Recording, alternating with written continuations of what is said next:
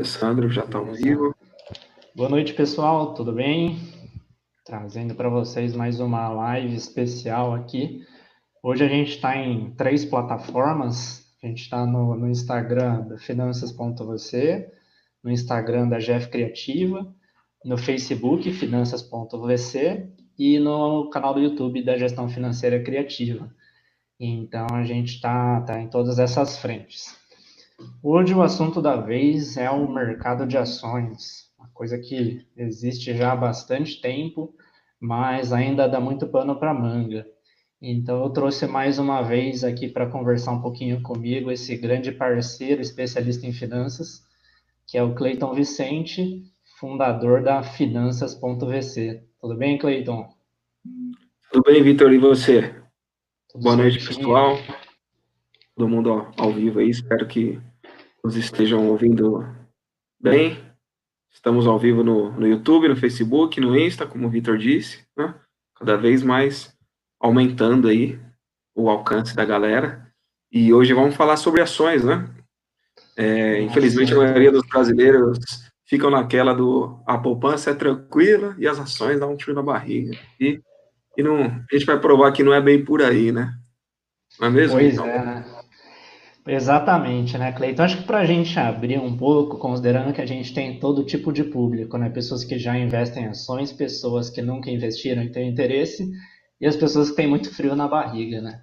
Então, acho que a primeira coisa, Cleiton, eu já ouvi muito por aí, bastante gente falando assim, putz, meu sonho de vida era poder ser sócio de uma grande empresa. Queria tanto ser sócio do Itaú, do Bradesco, da Ambev, da Petrobras. E é por meio das ações que a gente consegue isso, né, Cleiton? É isso aí. Através das ações é possível ser sócio da, das grandes empresas, que estão todas listadas aí na, na, nossa bolsa de valores, cada vez mais aumentando a quantidade de, de IPO. Então, vamos nessa, né? Exatamente. Só vou pôr aqui um comentário fixado. O pessoal que está no Instagram, ou no Facebook, ou no YouTube está melhor a transmissão, mas a gente vai deixar aqui no Instagram também, mas só vou deixar Aqui, ó, fixando no YouTube. Live oficial. Para o pessoal não achar estranho que a gente não está olhando a, a, câmera no celular, né? Sim. No, no YouTube, bom lembrar, né? A gente tem essa vantagem de passar de uma hora a live continuar, né? Isso. E ela fica salva também. Né? Exatamente. Deixar fixado aqui. Beleza.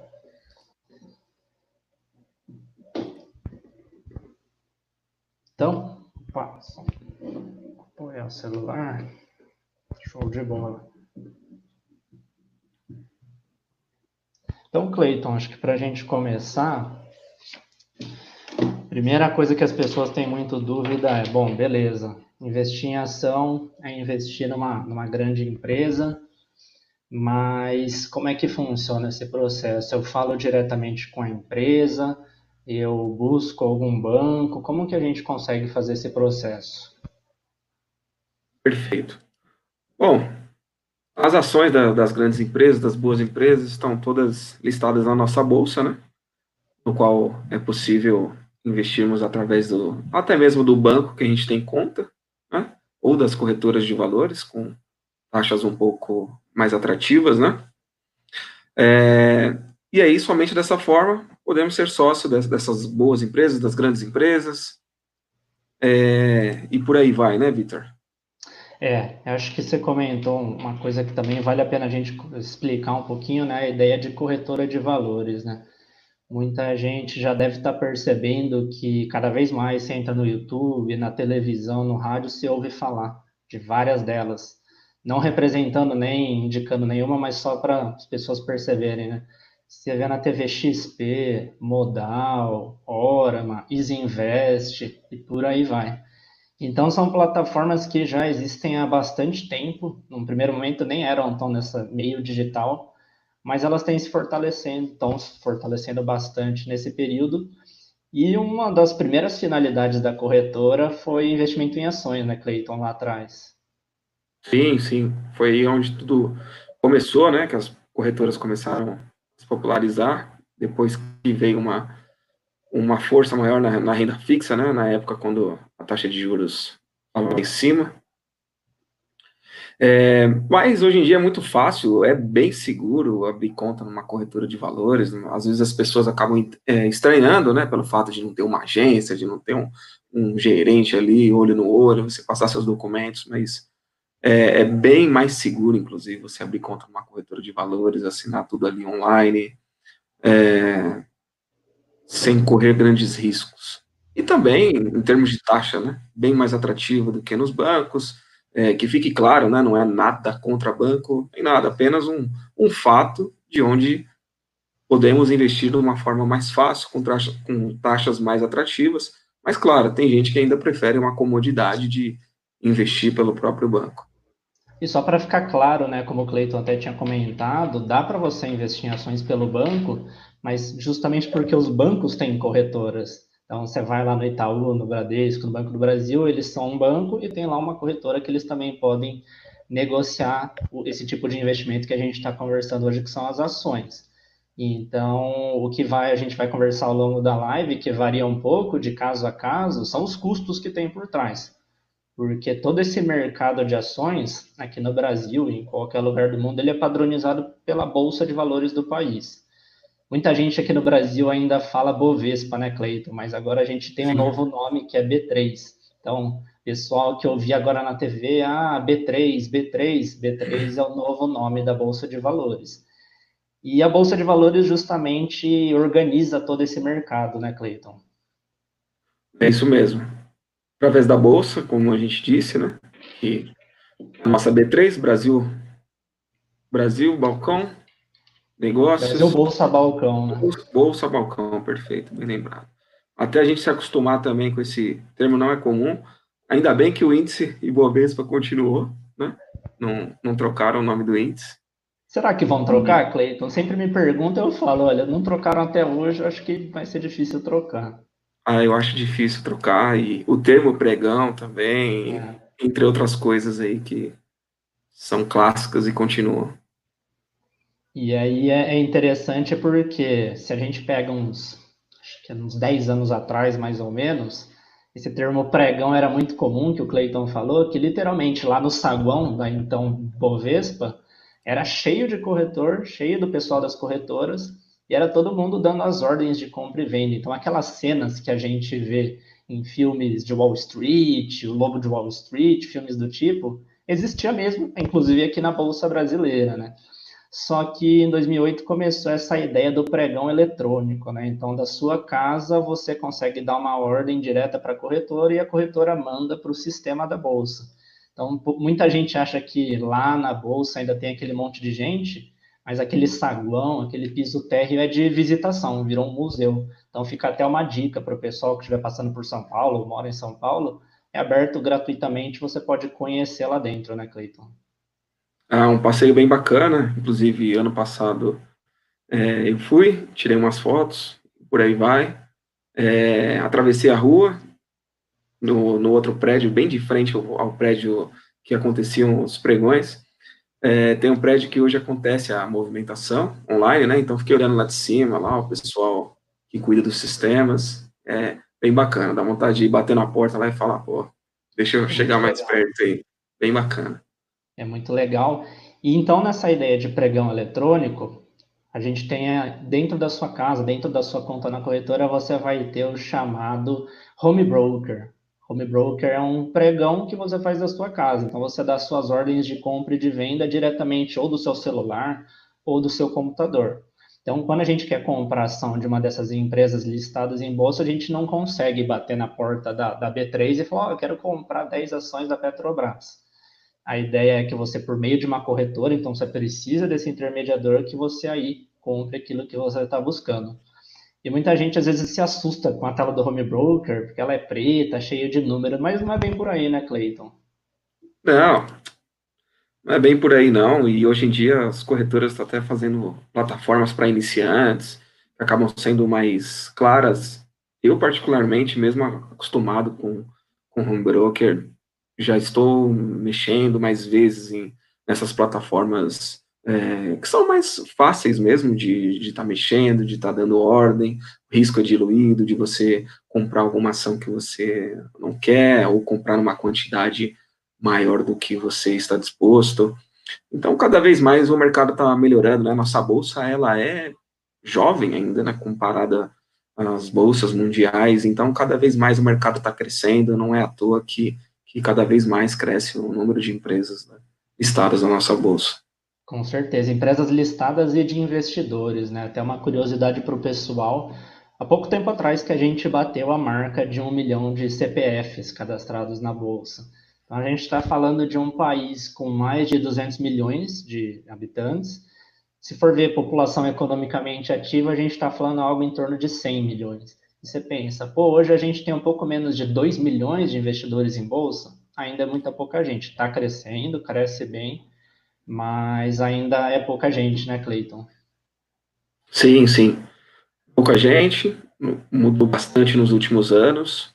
É, a tendência é continuar crescendo, né, cada vez mais num, num, ritmo mais acelerado, e vamos continuar firme trabalhando com esse, continuar nossos projetos de educação financeira, que, sem dúvidas, ajuda muito é, essa entrada de novos CPFs. É.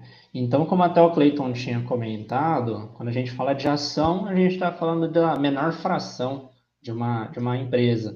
Então, você está comprando uma ação da empresa XYZ, você está virando um sócio minoritário deles. E uma coisa que é, acho que é bem legal, a gente deve frisar várias vezes, é que a ação é um investimento de renda variável. Então, ele varia, ele pode variar para cima, pode variar para baixo. Quem liga na TV esses últimos tempos, agora nesse momento de coronavírus, deve ter visto que a bolsa sentiu bastante. Se a gente fosse pegar de dezembro, novembro, já a bolsa estava subindo bem. Então muita gente entrou em peso naquele momento que parecia que só subia e se assustou nesse momento com uma queda bem expressiva. Né? Março, principalmente, foi um mês bem complicado para a Bolsa de Valores. Então, Cleiton, acho que é essa questão da renda variável ela acaba direcionando também como que você vai investir, quanto que você vai investir nesse tipo de investimento, né? Exato. É, infelizmente aconteceu um, um movimento bem complicado em março, né? afastou muita gente da bolsa, afastou muita gente do, do mercado. É, as pessoas mais iniciantes, né, acabaram entrando, começando a investir sem muito estudo, sem entender muito o que estava fazendo, né? Indo muito no, no, que a gente chama de mamada, no oba-oba, todo mundo falando, a bolsa, a bolsa, a bolsa. E aí aconteceu tudo isso, acaba entrando em desespero, né? Exatamente. Mas é, faz parte de, da, da renda variável, faz parte do investimento em ações, mas com muito estudo, com muito empenho, é possível aprender a investir na bolsa, aprender a comprar boas ações, entender que faz parte desses movimentos, até mesmo porque quando estava subindo sem parar, não, não, tinha sentido, né? Aquela Exatamente. pessoa que comprou e subiu sem parar, ela não, não vendeu por vender, entendeu? Então, não, não faz sentido, né? Mas vamos entender cada vez mais. E a relação que eu sempre falo para o pessoal, quando está investindo, é pensar sempre risco e retorno. Então, se você quer uma coisa que não tenha muita chance de desvalorizar, você vai buscar alguma coisa de baixo risco. Baixo risco, retorno esperado é mais baixo. Então, quando você investe, por exemplo, alguma coisa de renda fixa, desde a poupança até um tesouro, um título que tenha em banco, é um risco menor, você tende a ganhar menos. Agora, você fala, não, eu queria ganhar acima da média. Então, você tem que aumentar esse seu apetite ao risco. E um desses investimentos de, maior, de risco mais alto e que pode gerar um retorno maior é justamente o mercado de ações. E aí o tempo é um fator que pode ajudar bastante a dar uma amenizada nesse risco, né, Cleiton? Sem dúvidas, né? É o que eu costumo muito falar, né? Investir em ações para curto prazo é muito arriscado. Investir em ações focando no longo prazo já não tem todo esse risco que, que o pessoal costuma falar, né? E sempre bom lembrar a diversificação, né? Você investe para longo prazo, de forma diversificada, estudando as ações, é, dividindo bastante o seu patrimônio, né, não colocando muito peso em determinada empresa, equilibrando bem a conta, no longo prazo, acaba sempre, sempre valendo a pena. Muitas vezes, pessoal, jornais costumam comparar, né, ah, é, o Ibovespa perdeu para o CDI, né? Mas historicamente falando, boas empresas não perdem para o CDI, né? No longo prazo. No curto prazo, pode acontecer. E até pegando esse gancho do prazo, acho que antes até da gente falar dos tipos de ações, Cleiton, acho que é legal mostrar para o pessoal que existem duas grandes formas de você investir em ações, duas grandes estratégias, né? A estratégia fundamentalista, e como o nome já fala, tem alguma coisa baseada em fundamentos. Sim, são nos valores, nos fundamentos das empresas.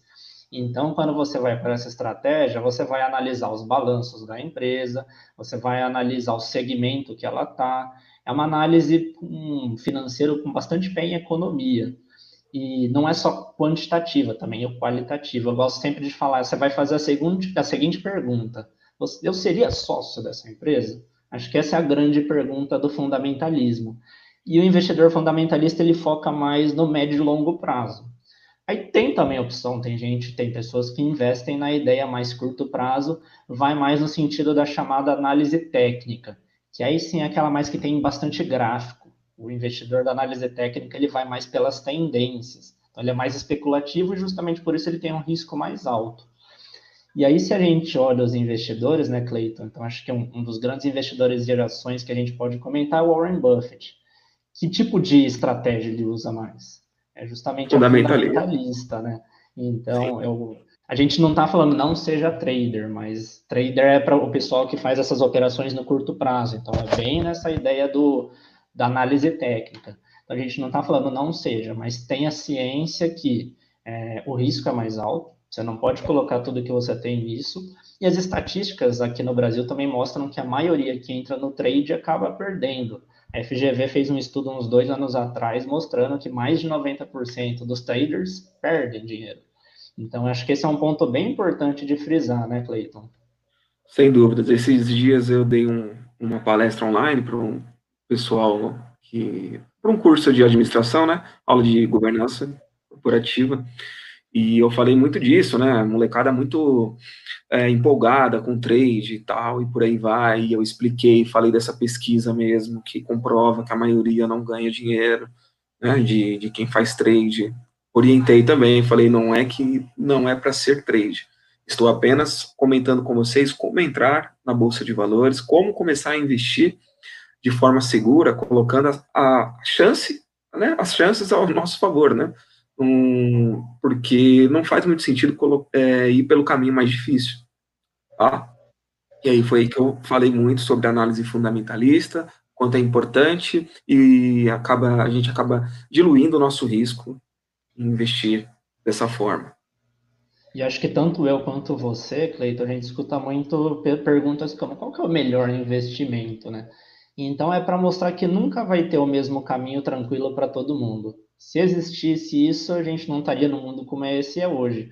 A gente está no mundo que uns ganham, os outros perdem. Então, quando você compra uma ação, no outro lado tem alguém vendendo. Então, vai ser sempre isso. Você não compra do, do zero. Tem até a opção de você comprar na chama, no mercado primário, chamado mercado primário, que é quando a empresa abriu o capital na bolsa. Agora, essas ações que a gente está comprando no dia a dia, que é o mercado secundário, você está comprando e vendendo para os outros investidores. E, e por que, que uma empresa acaba abrindo capital, Cleiton? Qual que é o intuito dela estar tá lá vendendo essas ações no mercado, na Bolsa de Valores? Ah, o objetivo da, da empresa é captar recursos, né? Tá investindo no, no, próprio negócio, né? na própria empresa, é, seja comprar maquinários, seja é, fazer investimentos mesmo, buscando o crescimento dessa empresa. Né? E como você bem disse, a partir desse momento que a gente comprou, o dinheiro está na empresa, é, acabou As, essas negociações que acabam ocorrendo no dia a dia aí, mercado secundário. Então não há um novo dinheiro que está entrando na empresa. Tá? É, e aí pegando. Uma feira, que um está vendendo, o outro está vendendo, né? Exatamente. E aí fica aquela troca de papéis que a gente costuma falar no mercado. E a empresa ela até teria a opção de captar esse recurso via empréstimo, né? Mas qualquer brasileiro sabe muito bem que pegar dinheiro emprestado tem juros. E muitas vezes os juros são salgados, né? Então a empresa ela faz, ao invés de ir para o mercado dos bancos, captar esse dinheiro com juros, tendo que devolver depois, uma vez que ela tem valor, ela abre mão de uma parte dela. Então, por isso que a gente falou que ação é uma forma de você virar sócio de uma empresa. A empresa está trocando um, um, percentual dela, menor fração dela, pelo recurso do investidor.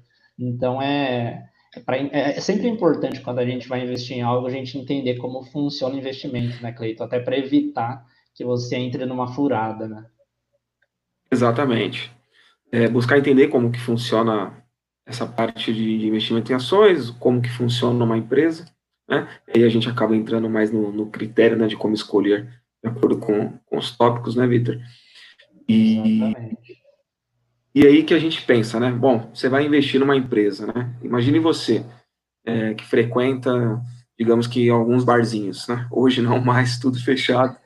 E aí você fala, pô, esse barzinho é interessante, eu vou investir nele entendeu? Porque está sempre cheio, está sempre vendendo.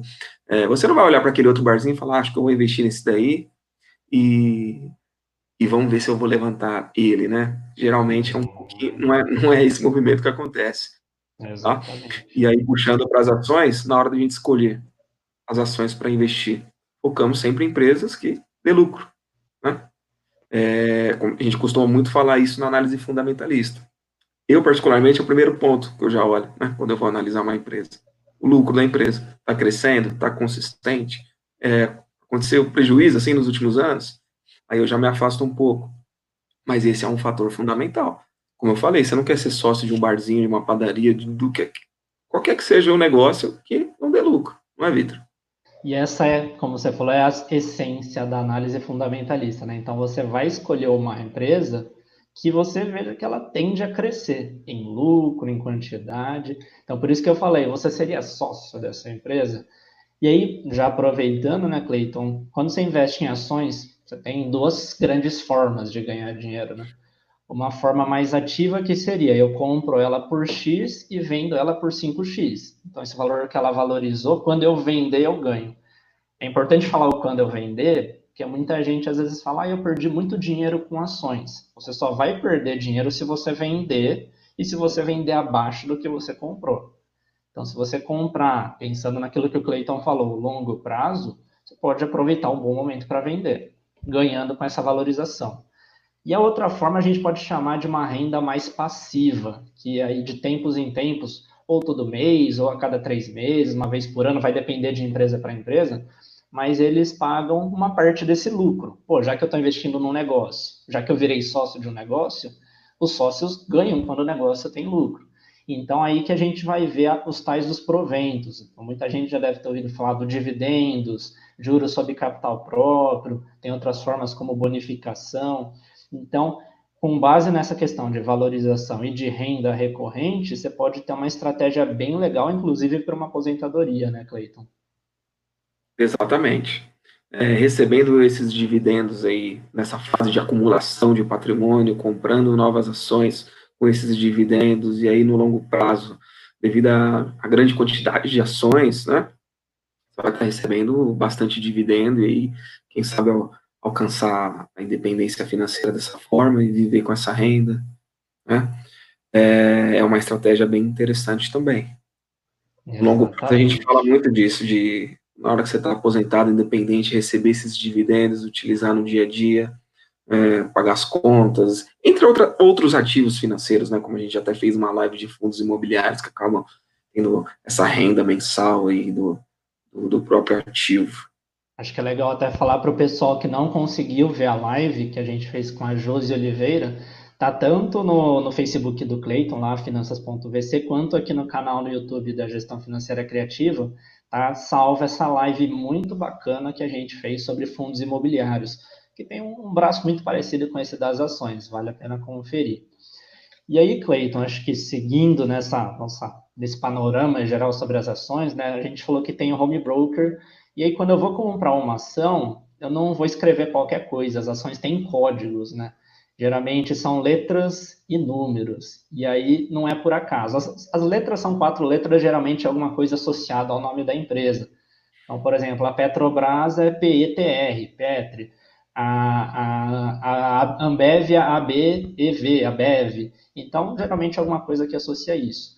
Os números, aí já jogo a bola para você, Cleiton, eles indicam alguma coisa. Geralmente é o tipo da ação. A gente tem as ações número 3 e as ações número 4. São ações ordinárias e preferenciais. O que, que muda entre elas, Cleiton? É, a ação com a ação ordinária, né, que a gente fala, que é o final 3, né, ela dá direito a voto, né, nas assembleias, em participar de eleição de conselho dos membros, tá? É, o próprio investidor, às vezes a gente fala isso, a pessoa não acredita, né, às vezes conversando com o cliente, pô, se você tem uma ação do Itaú, né, ordinário, você pode ir lá na assembleia, ah, mas como assim, eu vou lá na assembleia com todo mundo, sócio, é isso daí, é sócio da empresa, entendeu?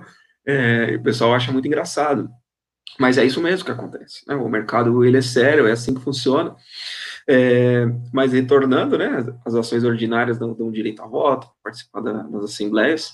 As ações preferenciais, né, como o próprio nome diz, ela dá preferência no direito dos dividendos das empresas, né. É, geralmente costuma pagar um pouquinho mais que a ordinária, né, de, de, dividendos, não é nada absurdo, não é que é o, o dobro, mas tem essa questão, tá?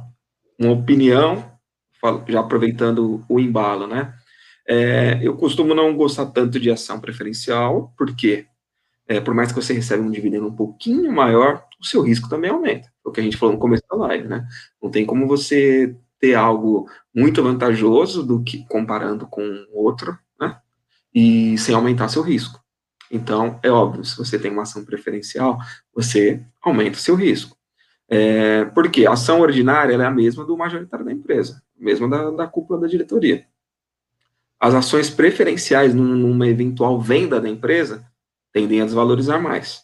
Foi assim quando a Ambev comprou, não lembro se foi a Bud ou a Miller, que na época quem tinha as ações preferenciais acabaram tomando um, um baita prejuízo, porque as ações desvalorizaram muito, não é, Vitor? Tem, tem, até alguns países que eles não têm essa questão da preferencial, né? Tudo ordinário. E muita gente fala, ah, mas e, e se não pagar dividendo para ordinária, né? Já que a preferencial recebe primeiro, mas pensa comigo, né? Pô, no ordinário, que estão os majoritários, é onde eles vão votar a distribuição de resultado. Eles nunca vão votar de uma forma que o pessoal ON das ordinárias não vão receber nada. Não vai receber. A preferencial é mais no sentido, um caso bem pontual, a empresa quebrou. Aí, para ir pagando as pessoas, o preferencial recebe antes do ordinário. Então, o ordinário é o último da lista que vai receber os valores a ver que a empresa tem. O preferencial está um pouquinho antes. Mas o seu intuito, inclusive, é investir numa ação de uma empresa que não vai quebrar. Né? Então, a gente está tendo até um movimento natural de cada vez mais só terem as ações ordinárias. Né? As empresas estão migrando bastante para esse modelo, né, Cleiton? Sim, sim. É, o que a gente chama de, de novo mercado, né? as grandes empresas estão, estão migrando para o novo mercado. É a tendência, né, em termos de, de governança, muito mais segura, transparente com, com o acionista. Então, é um movimento natural cada vez mais crescente no nosso bolso. Aí acho que é legal a gente falar de um, vamos chamar de um terceiro tipo, mas na verdade é um conjunto delas, que são as ação units, que até é a pergunta do Alessandro, né? Então, o que, que, tem acontecido? Uma ação Unity é como se fosse um pacote de ações preferenciais ordinárias. Duas ações ordinárias e uma ação preferencial. Por isso que eles usam esse código 11, que significa que é uma ação Unity. Mas, no final, é um pacotinho de três ações. Então, é também comum a gente estar, tá, por exemplo, o Tietê, né? Tiet 11. O Banco Inter também fez essa migração recentemente. Então, essas empresas com o final 11, que também é o mesmo número usado para ETF, fundo imobiliário, é, é muito comum também aparecer nos códigos, né, Cleiton? Sim, sim. É, é, esse mix, né, que infelizmente não dá para saber muito tem ali dentro, se é mais ordinária, mais preferencial, então fica essa dúvida aí, né, então, voltando naquele foco da governança, não acaba não sendo tão transparente com, com o investidor também, né, Vitor? É, essa questão da governança é bem importante falar, né? As empresas, não é qualquer empresa que consegue abrir capital. Primeiro tem que ser uma companhia de capital aberto. Aí ela tem todo um processo que ela passa junto com a B3 para poder abrir esse capital. Então, é, a, gente, a, empresa ela acaba tendo que contratar bancos de investimento para fazer o chamado valuation. A empresa não vai falar, eu estou valendo um bilhão, vou negociar um bilhão. Não tem que passar por esse processo que um banco vai ver realmente quanto você vale, vai ter uma auditoria, você vai ter uma equipe de advogados. Então, é um processo caro e longo. Até por isso que é mais comum a gente ver grandes empresas abrindo capital, né, Cleiton? É isso mesmo. Não, sem dúvidas, não tem nem muito o que falar sobre isso. Não é, é qualquer é uma... empresa que, que vai abrir capital na bolsa, assim, do nada. E é um o ponto que não é que... comum nos Estados Unidos, por exemplo, né, que é muito comum qualquer dono de padaria, né, não menosprezando, é muito pelo contrário, gostaria muito que aqui fosse assim, né, é, que fosse até mais barato para as empresas é, fazerem IPO e, pô, seria muito bacana, né, quanto é, é, mercado, padaria de bairro tal, que eu acho bem bacana, falo, pô, se esse cara tivesse ação na ação, eu comprava. Eu, eu iria comprar. e isso é triste, em certo ponto, né, Cleiton? Porque a gente vê algumas empresas bem interessantes aqui do Brasil preferindo ir abrir capital lá fora. PagSeguro fez isso, a Stone fez isso, então tem várias empresas que, visto a burocracia menor, acaba tentando lá. Netshoes também é um caso que fez isso, né? XP. Também, XP. Então é, comum. E aí vem uma palavrinha que vira mete fala no jornal, você vê lá num site de notícias, que é o tal do IPO. Então, o IPO é justamente essa abertura de capital que uma empresa faz em bolsa de valores. E a gente fala que é capital aberto porque literalmente qualquer investidor pode ir lá e virar sócio desse negócio. Então, por isso que a gente está falando que é um mercado acessível para qualquer um. E aí, acho que uma dúvida muito comum das pessoas, né, Cleiton? Preciso ter muito dinheiro para investir em ações? Dá para investir com pouco dinheiro? Como é que fica essa questão de valor? Não, é possível investir com pouco dinheiro em ações. Em ação de, de empresa consolidada, que dá lucro, boa governança, é, dívida controlada, você encontra hoje na Bolsa na casa de 7, 8 reais. Né? É sempre bom lembrar, né? Num, não, não é indicação de, de, de, compra, né? Sempre bom enfatizar aí. E, e, acho que outro ponto também bom enfatizar, né? Não é porque custa sete reais que tá barato, né? Tem outros fatores que a gente olha, né? Mas Exatamente. Essa questão de ser acessível, né? Sim, bem acessível, empresa consolidada, sete, oito reais, você vai lá, pode comprar pô, uma ação, se você quiser, né? Mas que você compre 10, por exemplo, vai gastar 70, 80 reais. Para quem está começando, pô, é uma boa. Você vai lá, investe, pega 80 reais, compra 10 ações, espera, vê o que vai acontecer. É, acompanha esse, essa movimentação de sobe e desce. Vende uma ação, vê como é, testa, né, com esse valor mais baixo. Exato, testa, vai aprendendo. Ah, caiu essa semana, como é que você ficou? Ficou assustado, dormiu à noite? Não, foi tranquilo, legal. Na outra semana você vai ver que vai subir, pô, que interessante, aí você começa a se, a se empolgar, né? E aí você vai estudando as empresas, né, sabendo onde você vai colocar seu dinheiro e não sair comprando apenas pelo preço. Tem ação hoje você pode até comprar por um, dois reais, mas... Oh, tem centavos, né? É, empresas que é centavos. Exato, mas também não... Muitas não, não têm esses bons fundamentos que a gente estava falando. É, é, é, pensar sempre isso que o Cleiton falou. O preço ele é o ponto final da, da ação, mas por trás do preço eu tenho que olhar é, faturamento, dívidas. Então, a gente tem vários indicadores, principalmente na análise fundamentalista, que a gente olha, compara eles para ver, putz, essa ação tá boa para comprar, tem uma projeção de crescer. Ah, não, essa ação tá com indicadores que não estão bacana. Então, essa análise é muito importante. E aí tem várias plataformas gratuitas que dá para você aproveitar e olhar um pouquinho desses números.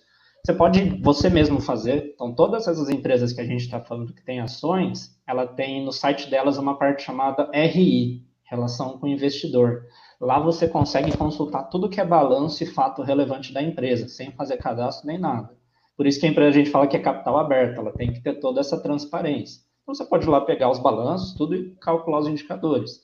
Agora tem alguns sites, né, Cleiton, tipo Fundamentos, Meus Dividendos, o Baster, tem várias plataformas que até já trazem para você o que, que, é o indicador P sobre VP, o que, que é o indicador ROI, o que, que é o ROI. Então, também você tem muita coisa gratuita que você pode usar para analisar as ações. Né? Exato, exato. Você não precisa gastar uma fortuna para analisar uma empresa, né?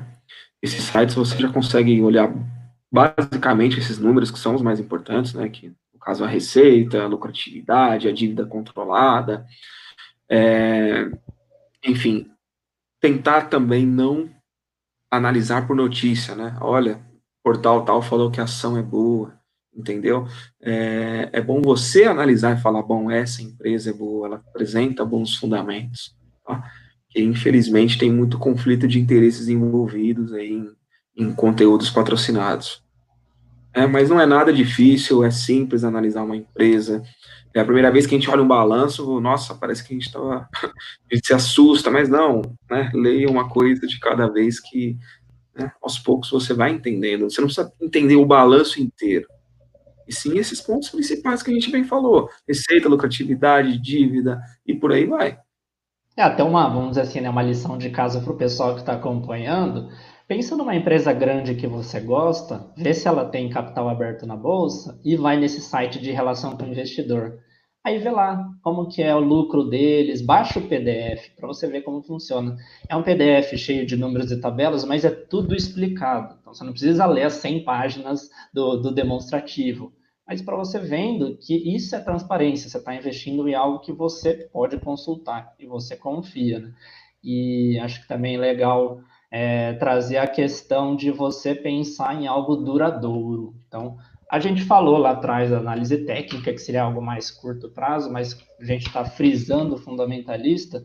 Eu estou vendo uma empresa duradoura, uma empresa que eu vejo crescendo. Então, você pode olhar não só os balanços da empresa, mas também balanços do setor, né, Cleiton? Às vezes, só pegando um exemplo, você vai lá investir no setor tal, tal, tal, só que é um setor que a tendência é que cada vez ele vá mais perdendo força, é um produto que as pessoas não estão usando. Então, mesmo que a empresa esteja indo bem, tudo, é também interessante olhar que o setor não está indo tão bem, né? Exato. Você pega, por exemplo, aviação. Historicamente falando, né, muitas empresas quebram, é um setor bem complicado na bolsa, tá? Então é importante analisar Bom, você pega, vai, outros setores que estão crescendo, tecnologia e outros em decadência, você já meio que faz a exclusão, entendeu? Não tem que ter emoção na hora das ações, tipo, ah, meu pai trabalhava nessa empresa e tal, é, tem um carinho especial, cara, você está virando sócio, é, é, outro olhar da coisa, entende? É, analisar mesmo o fundamento, o setor, e não ir pela emoção. E o Cleiton falou uma coisa muito interessante. Ah, saiu uma notícia, alguém falou. Então a gente faz as análises, mas acho que é sempre importante mostrar que ninguém tem a bola de cristal. Compra essa empresa que é garantia de. Não, mercado de ações não tem garantia, por isso que a gente falou que é renda variável. E a gente falou no comecinho de uma relação muito importante que é risco e retorno. Outra relação da economia muito importante para o mercado de ações é oferta e demanda. Então, é sempre um mercado que vai ter alguém comprando e vendendo. Se sair uma notícia e tá todo mundo querendo comprar, tem que ver se tem as pessoas querendo vender, se estão vendendo por esse preço. Então, é tomar cuidado com o que a gente chama de efeito manada, né, Cleiton? Muita gente às vezes acaba indo nessa fórmula do sucesso, mas acaba se frustrando e nunca mais quer ver ação na frente, né? Exato. Se a coisa fosse tão boa, né, não, ninguém estaria falando toda hora para você entrar, né? Não é todo dia que está andando na rua e alguém fala, ô, oh, vem cá, isso aqui é muito bom para você. Entendeu? Então, nada como você mesmo identificar o que é bom para você. E não ir pelos outros, e não ir pela galera, entendeu? Ah, tá todo mundo comprando ação de tal empresa que tá fazendo IPO, você não vai entrar, é muito comum isso. Muito comum. Eu, eu, eu mesmo costumo esperar muito, porque é, comum no, no, IPO as ações pararem, né? Todo mundo quer aquela empresa e tal. E aí depois você vai vendo que perde fôlego. Isso acontece sempre. Nossa, é incrível como todo ano a história é a mesma.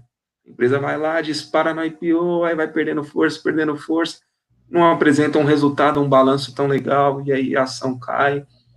Não tem jeito. Sempre bom esperar um pouquinho aí, entender melhor a empresa que você está entrando. E essa relação de oferta e demanda, ela é sempre. Então, por exemplo, muita gente está falando, ah, mas por que o mercado caiu tanto nesse momento de coronavírus, né? Porque a bolsa caiu de 120 mil pontos para 60, agora está beirando os 80, né? Muito investidor estrangeiro saiu da bolsa e o Brasil ainda tem muito volume de investidor estrangeiro. Então, é mais gente vendendo do que gente comprando. O que, que acontece? Os preços vão caindo, né? Ah, reaqueceu a economia, passou o coronavírus, descobriram a vacina, pessoal capaz de voltar a olhar para a bolsa. Então, é sempre você entender o movimento não só da empresa que você está escolhendo, mas do mercado, da economia. Finanças e economia caminham juntas nessa questão de análise de ações, né, Cleiton? Exato. Até pegando um embalo aqui em algumas questões, né? O é, do Bruno aí perguntou quais melhores empresas que vocês indicam, né? É. É, costumo muito falar, não existe melhor empresa, não existe melhor investimento né? É, para todo mundo. Não existe as boas empresas para você, os bons investimentos para você, e não tem jeito. Tem gente que gosta de ação de, de, um, de uma determinada empresa e outros não. Você já estava conversando com um amigo, eu falei, pô, só invisto em ações de empresas que dá lucro. Ele já falou, não, eu já gosto de empresas que podem ter um potencial, entendeu? É muito pessoal. Eu tenho uma visão diferente do Vitor, né? É óbvio que eu gosto de alguns setores, é, é uma visão diferente, mesmo. uma experiência. putz, você já trabalha com o mercado de bebidas. Aí você sabe, dentre as empresas que vendem bebidas, qual se posiciona melhor. Então tem um pouco do feeling também, né, Cleiton? Exatamente. Muito do feeling que você vai entendendo o negócio, né? Às vezes você entende muito daquele determinado setor e aí você vai ter uma visão diferente daquela, daquela outra empresa, né? é, próprio prego perguntando lá no Facebook onde investir nesse momento, né? É, prego, onde investir sempre, né? Não, não só nesse momento, em vários setores, né? Em renda fixa, em renda variável, em vários setores da bolsa, e nunca em um único local. A mesma coisa, pro, aproveitando a pergunta aqui do Diego Muniz, claro. Ele recomenda comprar Petrobras. É muito dessa análise mesmo, não só da Petrobras, mas do mercado de petróleo, e não só investir na Petrobras, né? Então você vai lá, olha os indicadores, vê é, a sua própria análise, compara, por exemplo, com algum relatório, com algum, as próprias corretoras têm, e aí vê se você se sente num momento que você pensa, putz, a Petrobras tende a crescer. Então é, é nesse caminho, né? Até para pensar para o pessoal que o nosso intuito não, nunca vai ser indicar a gente nem tem certificação para comprar isso, então a gente não monta carteira recomendada. Mas a gente ensina a analisar, a gente faz as nossas próximas, as próprias análises, então é sempre nesse intuito de saber no que você está investindo, né, Cleiton? Exatamente. É muito comum o pessoal falar de Petrobras e Vale, né? É muito comum na bolsa, né? Assim como os bancos, Ambev e tal. É, são todas grandes empresas e, e, não tem jeito, né? É analisar ali os números, sentir confiança, pegar a questão da governança mesmo, costumo falar muito de governança da Petrobras, né? O majoritário acaba mudando muito, né? De quatro em quatro anos, e muitas vezes você está num, num, numa empresa aí e depois você não vai ficar feliz com, com o resultado.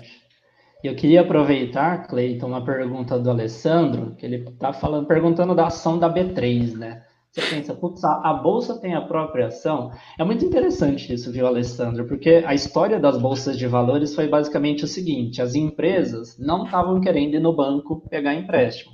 Então, num primeiro momento, elas se juntaram no ambiente para negociar entre elas e entre investidores essa questão das ações. Só que era uma coisa mais informal, não tinha uma lei, não tinha uma regra. Então, num primeiro momento, surgiu a figura de uma bolsa de valores como uma associação sem fins lucrativos. Só que chegou no momento que esse mercado ficou tão comum que a bolsa começou a cobrar para fazer isso. Ó, você pode abrir ações, vender ações aqui nesse mercado organizado, tem uma taxa. Ah, um investidor para comprar aqui, ele paga uma corretagem. Então, nesse segundo momento, as bolsas de valores começaram a ter lucro, viraram empresas mesmo. E aí ele, ela, como ela virou uma empresa de lucro, ela pôde abrir o próprio capital. Então, quando você vê lá ações da B3SA, você está comprando ações da empresa Bolsa de Valores. E aí você consegue ver lá no balanço deles de onde vem o faturamento, quais são os gastos, se dá lucro, se não dá. Então, é, é uma, uma ação de uma empresa como outra qualquer, né, Cleiton? Exatamente.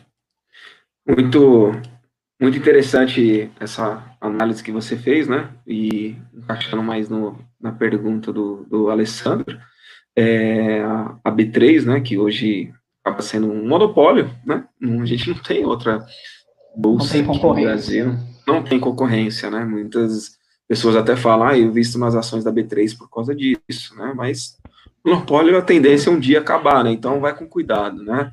Os números hoje são positivos, mas não vai é, colocando todas as fichas naquilo, né? Não é aposta. Nada é para sempre, né? Como você falou, já faz um tempinho que estão falando que vai surgir um isso. concorrente, tudo. Então isso pode enfraquecer bem a empresa que até então era monopólio, né? E acho que só para a gente voltar naquela linha do preço das ações, Cleiton, então, como você tinha mostrado, comentado, não tem um valor mínimo, a gente tem ações com cotas de um centavos, 10 reais, 100 reais, então é o valor da cota e cada cota é uma ação, você pode então comprar uma única ação. O lote padrão é o de 100, você pode comprar de 100 em 100, 100, 200, múltiplos de 100, né? Mas então, no que a gente chama mercado fracionário, você pode comprar uma ação, 10 ações, 15 ações. Então, por isso que a gente fala que isso trouxe bastante possibilidade para o pequeno investidor comprar ações, né, Cleiton? Sem dúvidas. Naquele próprio exemplo que eu falei de pegar 70, 80 reais e comprar algumas ações, né? É, você pode estar tá fazendo isso, né? Você não precisa comprar aquele lote padrão de 100, como a gente falava lá atrás.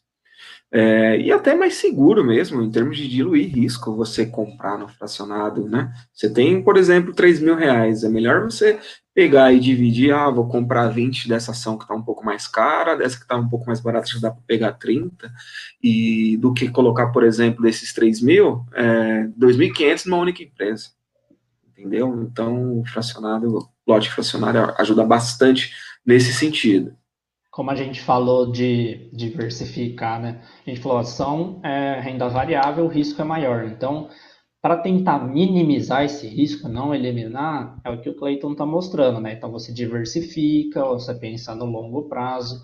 O próprio Warren Buffett traz bastante a ideia, né? Nunca coloque todos os ovos na mesma cesta, porque se você derrubar essa cesta, você perde tudo. Então, até aproveitando um gancho com o comentário do Alessandro, né? Então, eu vou buscar investir em praticamente todos os segmentos, vou sempre buscar a melhor ação de cada segmento que eu gosto. Então, uma de telecomunicação, uma de setor financeiro, uma de seguros. Então, a diversificação, ela casa muito bem com o mercado de ações, né, Cleiton? Exato. E aí, depois que você está nesse exemplo que o Alessandro deu, né, de é, um pouquinho cada setor, e aí você cada vez mais está poupando, investindo, é, e aí você começa a falar, bom, vou pegar a segunda né, de cada setor agora. Agora eu já tenho muito dinheiro naquela primeira. E aí, por aí vai, né? E aí vai surgindo novas empresas, e aí nesse meio do caminho você pode também olhar para aquela ação que você escolheu lá atrás, independente se ela estiver na alta ou na baixa, você falar, bom, aparentemente não é uma boa empresa, entendeu? Sim. E, e aí sim vender, né? Vender é, nesse momento nunca certo. entrar naquela. Por isso que Nesse, esse é eu o momento nunca certo. Vou nunca colocar, naquele, caiu muito Eu nunca vou colocar em é? ações é? a minha reserva de emergência ou o dinheiro do curto prazo, porque é justamente no momento que eu for precisar, talvez esteja lá embaixo. Aí sim eu tenho perda se eu for vender nesse momento. Então por isso que a gente está falando diversifica para o médio e longo prazo.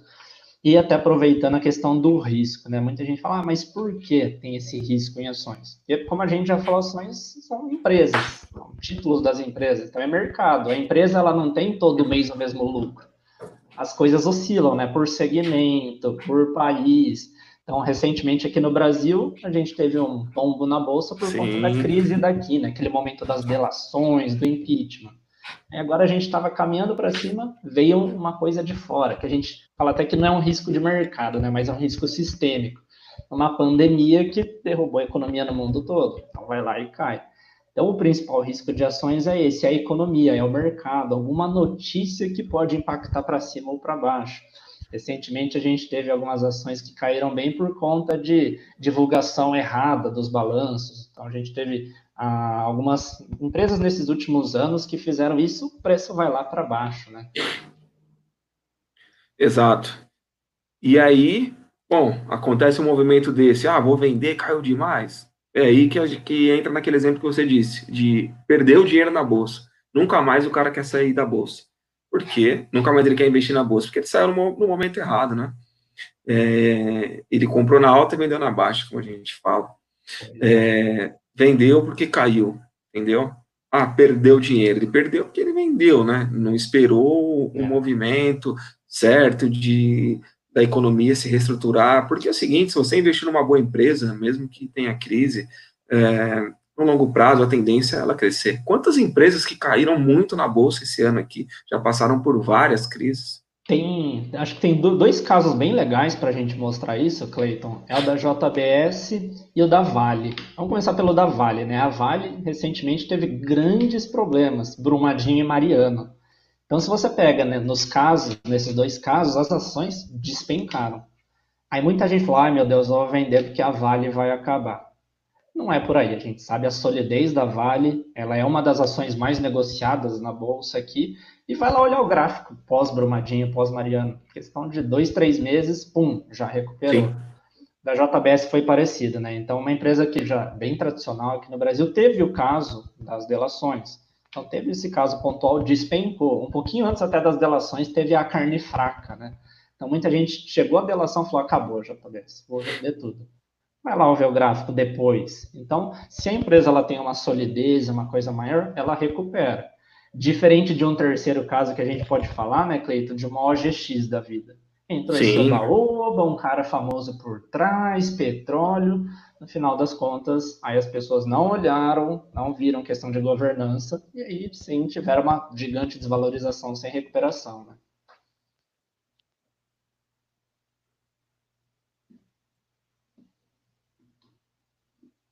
Deu uma travadinha? Alô, alô. Deu uma travadinha aqui, já voltou. Acho que voltou, né? Boa. Acabei não pegando o final aí, mas. Não, tá, acho que você pegou da. Que eu tava falando da OGX, né? Falei um caso que. Da questão da OGX, né? Exato, foi naquela. Exato, foi aquele todo oba-oba, né? Do tipo, surgiu o novo. O novo grande empresário brasileiro, referência mundial, e depois a gente viu o que, que deu, né? É, e, e os próprios balanços, como a gente falou, é. né, da análise fundamentalista, mostrava isso. As mostrava. coisas não, não estavam tão boas como claro. falavam na, na, na, imprensa e por aí vai. Exatamente. E aí, Cleiton, até aproveitando esse caso. Não estava claro. É diferente se você pegar o balanço hoje de uma grande empresa. Está com um pouquinho de delay, né? Mas pegando até esse caso da OGX, é, muita gente estava recomendando a compra. Então, acho que até para pegar esse próximo ponto, para a gente comentar, até que ponto acompanhar um canal no YouTube que indica ações, acompanhar alguma coisa, é uma garantia de sucesso. Ou mesmo que não seja uma garantia, leva, ah, eu acredito sempre nesse cara. É um caminho de ir para investir em ações, Cleiton? Não, não é um bom caminho, né? É óbvio, não dá para generalizar, tem um ou outro que tem um canal de educação financeira que sem conflito de interesses, né? Porque é complicado quando é, o youtuber é patrocinado e aí ele começa a dar dica de ações, às vezes nem certificação tem, né? E vamos ver se a CVM está de olho aí em alguma coisa. E, pô, nesse ano mesmo aconteceu muita coisa de youtuber recomendação, que logo, logo desabou, e aí a pessoa que não entendia nada ficou com com aquele prejuízo. É, enfim, esse conflito de interesses é, é, bem complicado, acaba não educando, né? Porque uma análise séria ela envolve educação e não previsão, entendeu? A empresa vai bombar, não sei o que, isso não existe. E esse é muito o nosso intuito, né, Cleiton? Passar a educação. Então, o pessoal até que acompanha a gente deve perceber que a gente não faz recomendação e a gente não faz porque a gente, primeiramente, não pode, nem é nosso interesse, mas se a gente quisesse, a gente teria que fazer as certificações. E o Clayton uhum. falou uma sigla que acho que nem todo mundo conhece, mas quando a gente fala de mercado de ações é muito importante conhecer ela: CVM Comissão de Valores Mobiliários. Então, eles que vão criar toda essa regulamentação, falar quem pode, quem não pode, fiscalizar, punir. Então, é, é sempre você saber que esse mercado ele tem regulamentação, e a regulamentação é boa. E eu queria pegar um comentário do Davi muito relevante para esse momento. Né? Então, quando a bolsa estava em alta, um monte de canal falando, ó, compra essa, vende essa, 100% do patrimônio em ações, você vai realizar seus sonhos em meses. Agora que a bolsa despencou por conta da pandemia, todos os youtubers e gurus que faziam isso sumiram. Ou até o pessoal que estava vendendo curso de trade adoidado, patrocínio lá no Facebook o tempo inteiro. Sumiu porque o pessoal começou a ir atrás. Igual o Cleiton falou, o cara estava ouvindo o, o youtuber pedir para comprar tal ação, comprou, a ação despencou, o cara sumiu não estava aguentando mais a pressão de todo mundo reclamando. Então, por isso que tanto eu quanto o Cleiton, quanto alguns outros bons educadores financeiros, a gente sempre vai nessa entenda no que você está investindo e tem as estratégias, né, Cleiton? Exatamente. É, pegando um gancho nisso, rolou, aconteceu demais, né, de aquela galera ali na, sumiu na hora, compra isso, compra aquilo, e aí veio vários circuits breaks e e essa galera ficou um tempão sem fazer vídeo, entendeu? Eu tava até bom, né? Que eu tava conseguindo ver algumas coisas no YouTube e não tinha aquele anúncio do nada, entendeu? Como a própria Empíricos aí, que é bem conhecida aí no, no na quantidade de anúncios. É, é bem complicado, não adianta. Esse negócio de que vai bombar, você vai ficar rico. E, é, da noite para o dia não, não, não existe. Não existe entendeu? fórmula mágica. A gente falou não muito existe. do risco e é por aí. Você comentou da Empíricos, acho que é legal, muita gente pergunta, ah, mas o que é essa ideia dessas casas, né? Que o pessoal fala casa de research. Então lá eles podem indicar carteiras de ações, de fundos imobiliários, porque eles são certificados e autorizados a fazer isso. Mas, de novo, é uma análise, nenhum deles tem lá a bola de cristal falando amanhã a bolsa vai abrir com Petrobras triplicando o valor. Não, eles têm as análises e os estudos. Então, você pode usar essas, esses relatórios para complementar a sua análise, mas, se possível, faça e aí compare, veja se você está indo num caminho legal. Praticamente todas as corretoras têm relatórios também gratuitos, mas aí é tomar cuidado com isso que o Cleiton falou, conflito de interesse. Então, dentro da corretora, tem também, muita gente já deve ter tido contato com o chamado agente autônomo de investimento. É um profissional certificado, é regulamentado, mas tem que tomar cuidado, né, Cleiton, para ele não virar uma espécie de gerente de banco 2.0, né? Exato. E utilizando o mesmo critério dos youtubers, não dá para generalizar, pode ser que tenha, sim, uns agentes autônomos, mas o recente histórico não está muito positivo, né? A gente está dentro do mercado, está acompanhando, está vendo o que está acontecendo, é, quantos clientes acabam me procurando, procurando o Vitor, falando, pô, tal a gente fez isso comigo.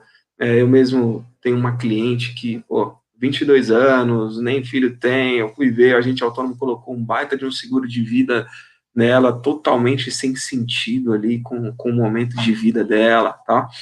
Eu mesmo já fui convidado muitas vezes para ser agente autônomo, não tenho problema nenhum de falar. É, a conversa era a mesma, do tipo, ó, você pegou um cliente, você tem que colocar tais investimentos para ele, que é vantajoso para o escritório, dá uma comissão elevada. Então, você acaba vendo que não é algo que é feito para cuidar do cliente, para garantir resultado bom para o cliente. E sim focando primeiro na comissão, primeiro no ganho do, do escritório e depois no, o cliente, né?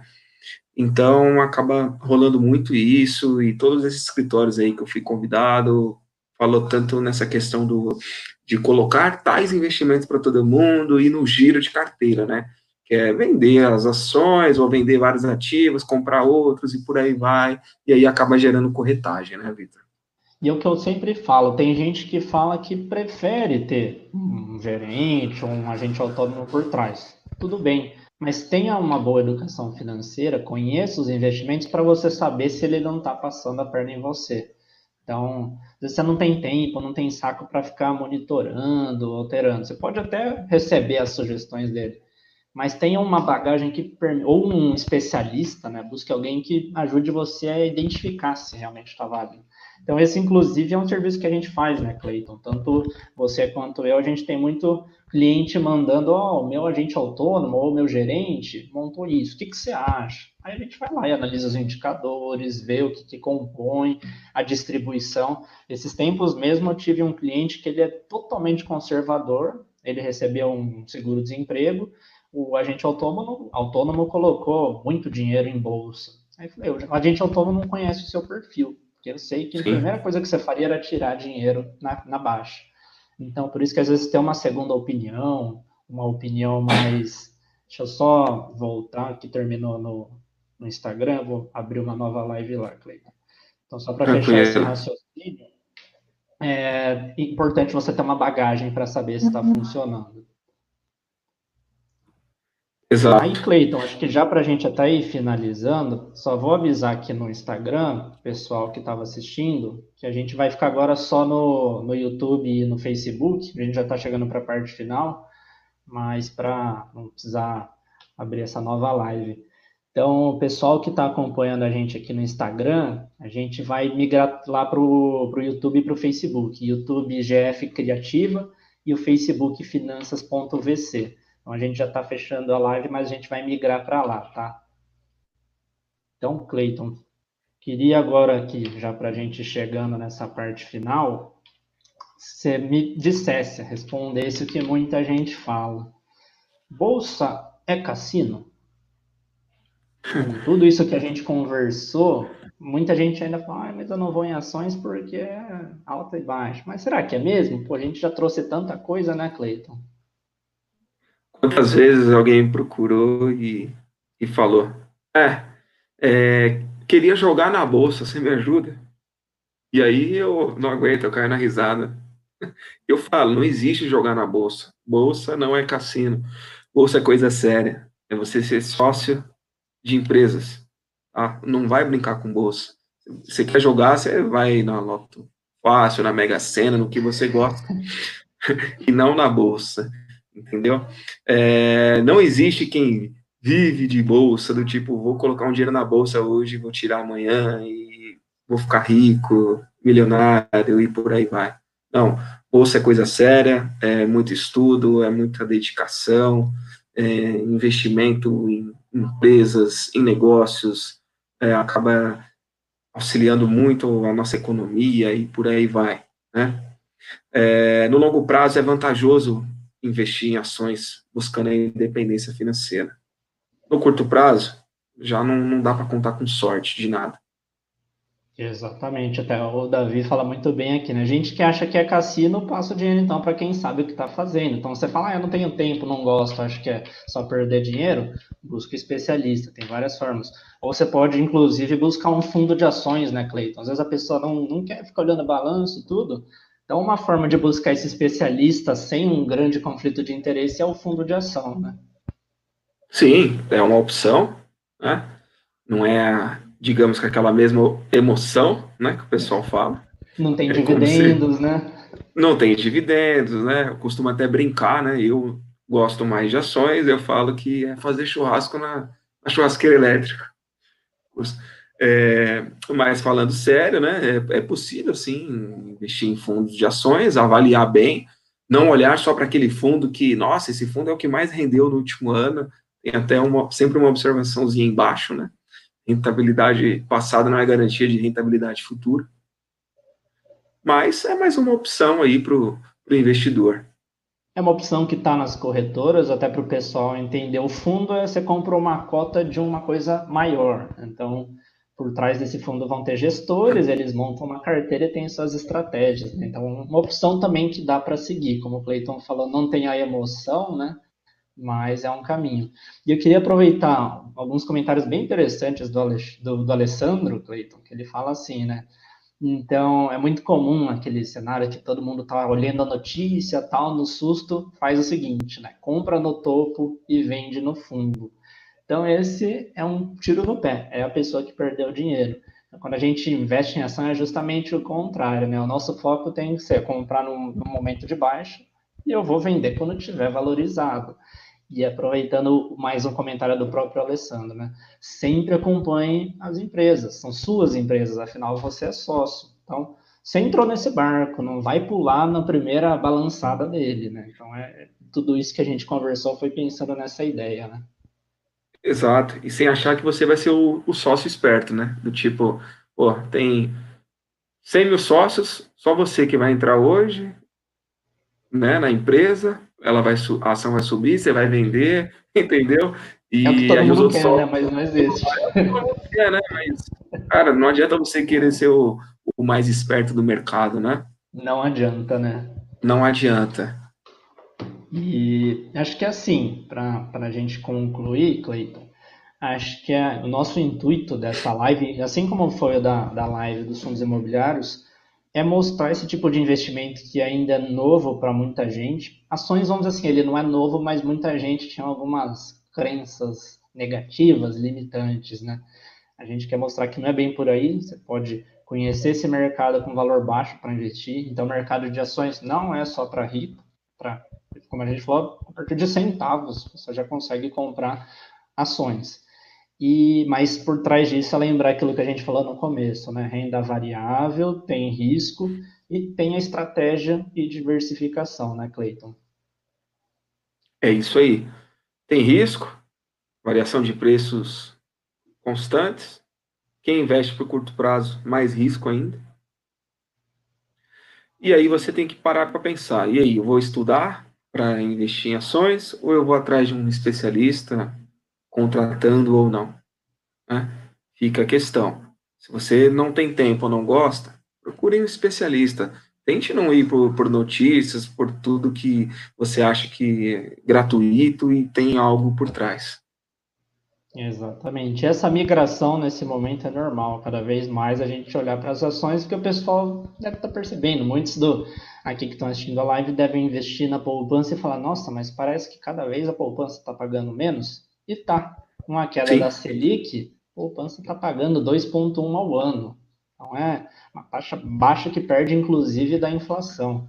Então, a gente chegou num momento que já é comum em muitos outros países, né? Para você poder ganhar um pouco mais, você tem que ter esse apetite, é um risco um pouco maior.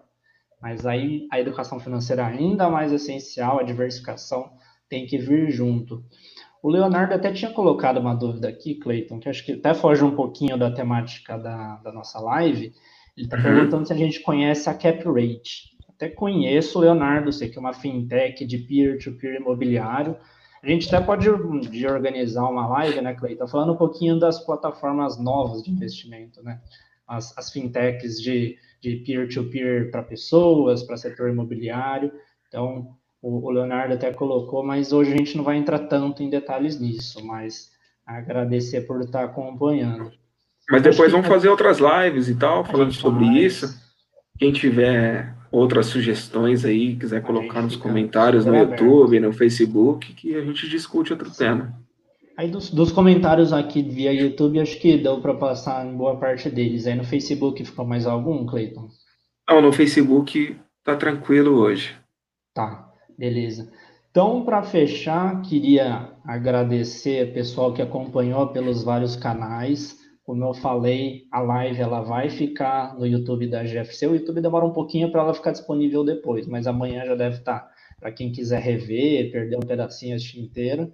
No Facebook já vai estar tá lá direto, lá do Clayton, finanças.vc. E agradecer você mais uma vez, Cleiton. Acho que um bate-papo muito bacana num tema bem pertinente para esse momento, né? Oh, eu que agradeço, Vitor. Foi um bate-papo muito, muito legal. É, a galera participou bastante aí. A gente conseguiu levar para vocês que investir em ações não, não é nada, não é nenhum bicho de sete cabeças, não, não é algo para milionário, não é algo só para quem gosta de emoções sim, pode ser algo bom para todo mundo, né? Estudando, entendendo o que está fazendo, e não arriscando indo para a sorte. Então, valeu mesmo. Deixem sugestões de próximas lives no nosso Instagram. Temas, é. temas que, que a gente vai, vai participar cada vez mais aí com vocês. Show de bola. Cleiton, pessoal, muito obrigado e uma ótima noite a todos.